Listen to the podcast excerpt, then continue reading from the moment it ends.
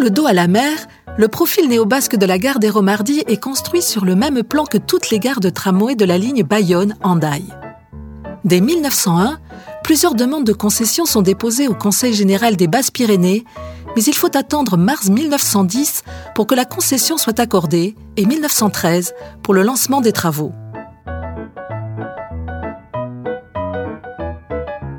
Malheureusement, la guerre met un coup d'arrêt au développement du tramway et les travaux ne sont pas terminés avant la fin de l'année 1921. Le tronçon entre Biarritz et Saint-Jean-de-Luz est ouvert le 26 juillet 1924, suivi du tronçon Saint-Jean-de-Luz-Andaille quelques mois plus tard. En avance sur son temps et propulsé par la modernité, le petit train, bleu puis jaune des voies ferrées départementales du Midi, fut un des premiers tramways en France à bénéficier de l'alimentation électrique. Il sillonnait la côte basque, transportant visiteurs et habitants à travers Anglette, Biarritz, Bidart, Guétary, Saint-Jean-de-Luz, Cibourg et Urugne en empruntant les corniches le plus souvent possible.